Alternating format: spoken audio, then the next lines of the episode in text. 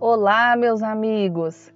Desejo a todos um dia de muita paz e prosperidade.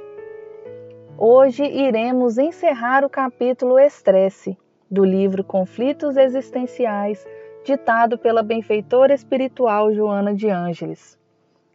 Falaremos um pouco sobre a terapêutica para esse mal que volta e meia nos assola em grandes ou pequenas proporções.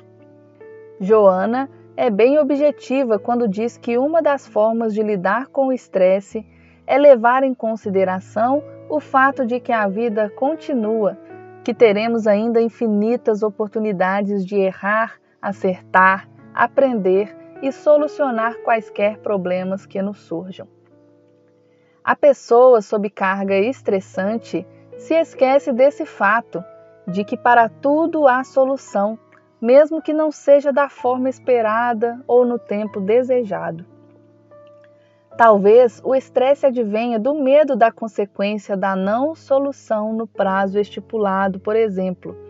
Mas nos esquecemos que muitas coisas não dependem só de nós para que se realizem, e momento ou outro isso pode frustrar a expectativa de alguém, da família, do chefe, do companheiro ou companheira, etc.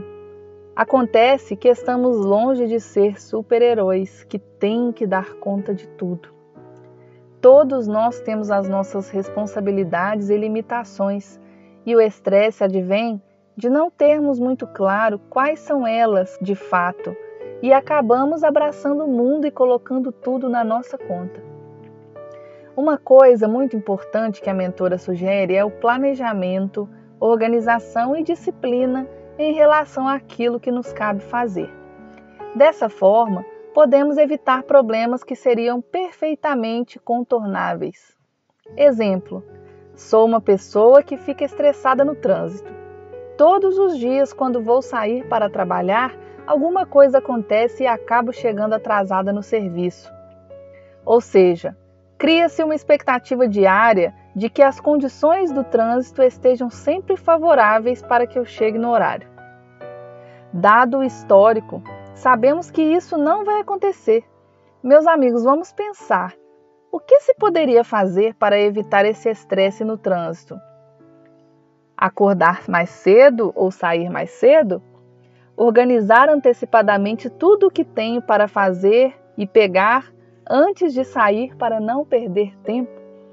Fazer uma prece, colocar uma boa música no carro e, quem sabe, poder chegar tranquilo e no horário. Os resultados, meus amigos, diferentes que almejamos relativos às situações estressoras devem ser alcançados por nós mesmos através de reflexão e mudanças na nossa postura.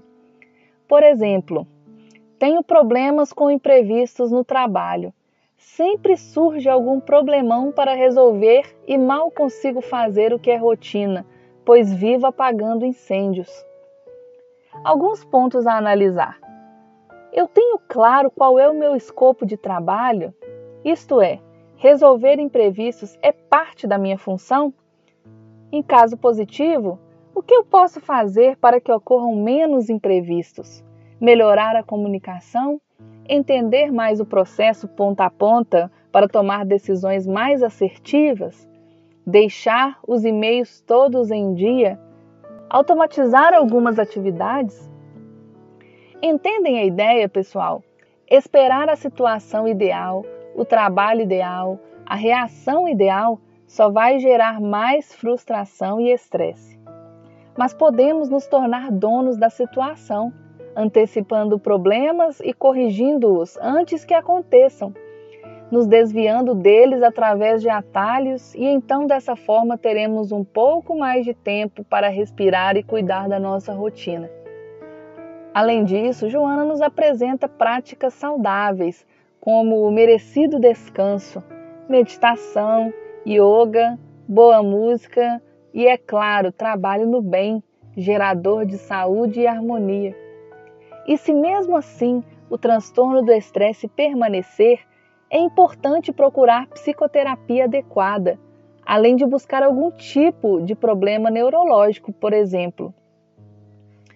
Ela finaliza nos dizendo que devemos nos esforçar em viver com alegria, pois essa é, abre aspas, terapia preventiva e libertadora para os males do estresse. Fecha aspas. Um abraço, meus amigos.